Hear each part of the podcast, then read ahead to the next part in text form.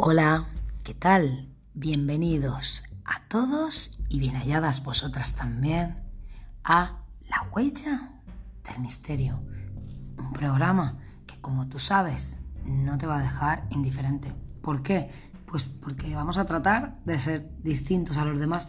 Ya sabemos que hay mucha calidad en el mundo del misterio, que a mí esos programas me apasionan, pero bueno, yo en mi justa medida, en forma sencilla, pues también intentaré llegar a ti y si tú me aceptas, pues aquí estoy. Ya sabes que soy Marta y vamos hoy con una historia verídica. Se llama La historia de los amantes. Eh, esto fue una historia de un crimen en el que hubo pasión, sexo y muerte. Ahora se cumplen 43 años de lo que pasó. Y te lo voy a contar para que para que tú me digas cómo te parece esto.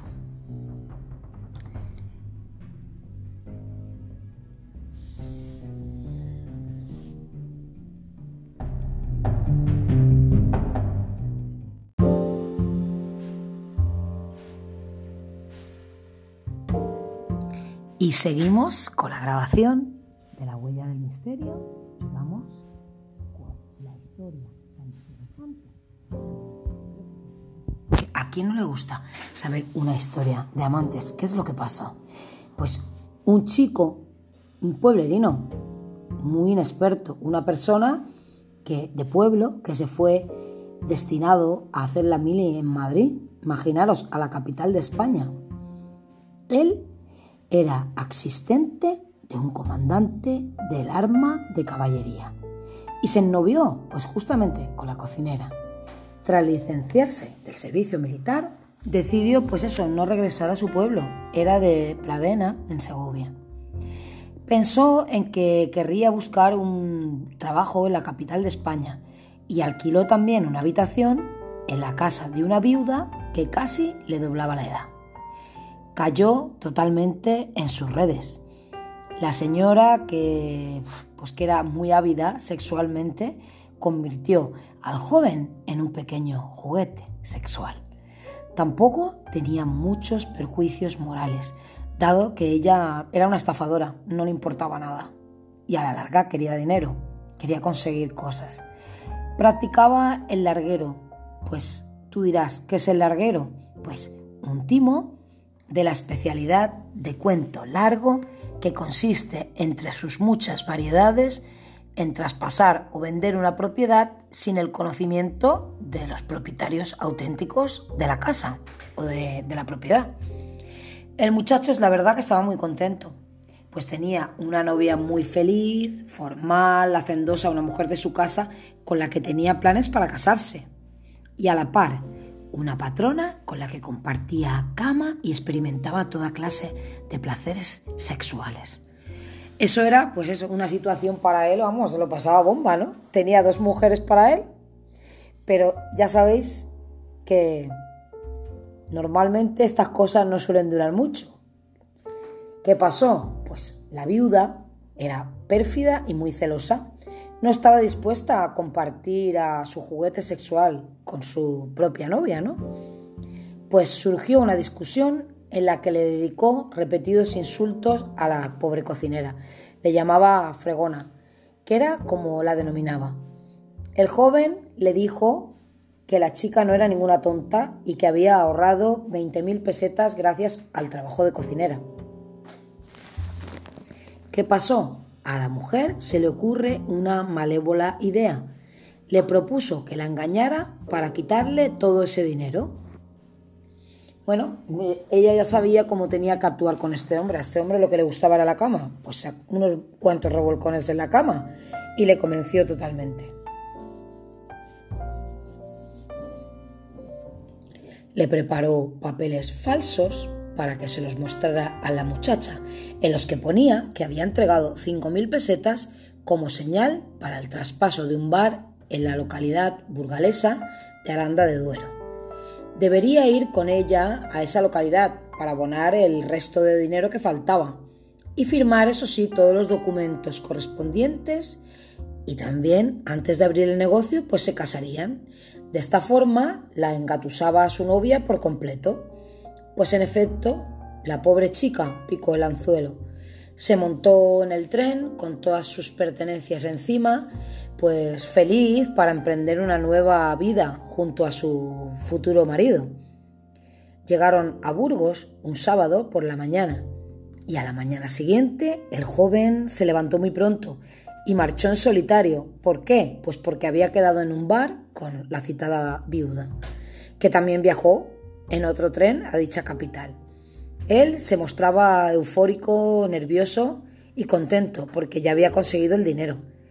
Pero ella le hizo comprender que si se escapaba, la chica le denunciaría y que podía acabar entre rejas. Solo quedaba una solución. ¿Y cuál era? Matarla, matarla. La sacas al campo, la cortas el pescuezo y ya está, le propuso la viuda fríamente. Tan dominado estaba que obedeció ciegamente. Le propuso a su novia ir a ver al cuartel de artillería que en una ocasión había visitado junto a su comandante y dando un paseo, un paseo, llegaron hasta la canal. Se sentaron en el suelo y donde no les veía nadie, eso era la parte trasera de la instalación militar, allí en ese momento estaba lloviendo un poco, por lo que estaban solos por completo. Se taparon con su gabardina. Esta era la última la última cosa que haría por ella, ¿no? Taparla un poco con la gabardina. Y esperaban oír el toque de oración. De vez en cuando el joven bebía de una botella de anís que llevaba para insuflarse ánimo, ya que acabar con la vida de tu futura esposa no creo que sea nada fácil. Esperó a las primeras sombras de la noche. Tenía a su compañera abrazada cuando sacó una navaja y le hizo un profundo tajo en la garganta. Huyó como alma que lleva al diablo. En compañía de su amante, volvió a coger un tren dirección a Valladolid, así como si no hubiera pasado nada. El cadáver fue descubierto casi de inmediato y la policía lo mostró públicamente. Personal de la pensión donde estuvo alojada la pareja y también del restaurante donde habían pasado la noche anterior hicieron una descripción del sospechoso. Al poco, el asesino y la viuda sin vergüenza eran detenidos. Él tuvo la condena de muerte.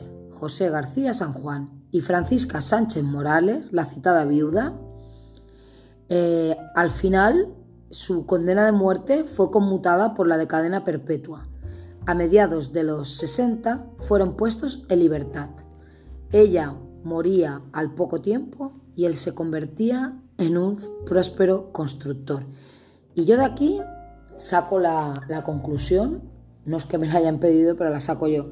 Si tú condenaste a muerte a una persona que robó a una pobre mujer y la asesinó con engaños y que supuestamente la quería para quedarse con una tía que le doblaba la edad y que era una manipuladora, y le quitan la condena a muerte. Asombroso, asombroso.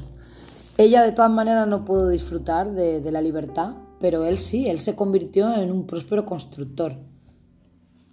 Con este caso se cerró la segunda temporada de La huella del crimen y en televisión y que después se fue, fue proyectado en los cines. La película se llama Amantes y fue interpretado por Jorge Sanz, Maribel Verdú y también por Victoria Abril constituyó un gran éxito de asistencia de público.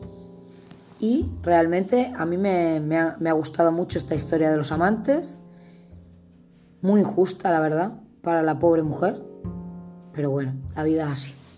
Eh, esto ha sido la historia que os tenía preparado para hoy, en la huella del misterio. Ya sabéis todas las vías que hay para escuchar el programa. Uno es eh, a través de la plataforma Anchor buscas la huella del misterio y la encuentras y también en Spotify.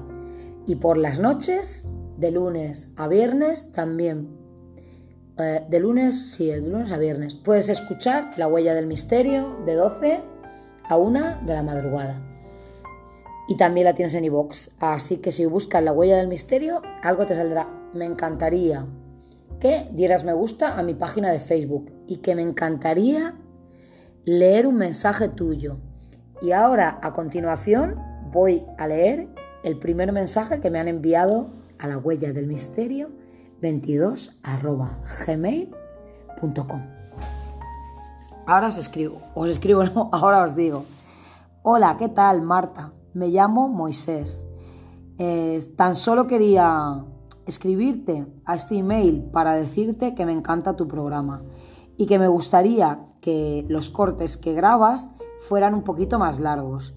Eh, yo estoy muy contenta, gracias Moisés por escuchar la huella del misterio. Hemos llegado ya a los 204, em, o sea que me han escuchado 204 veces ya em, y estoy muy contenta, la verdad.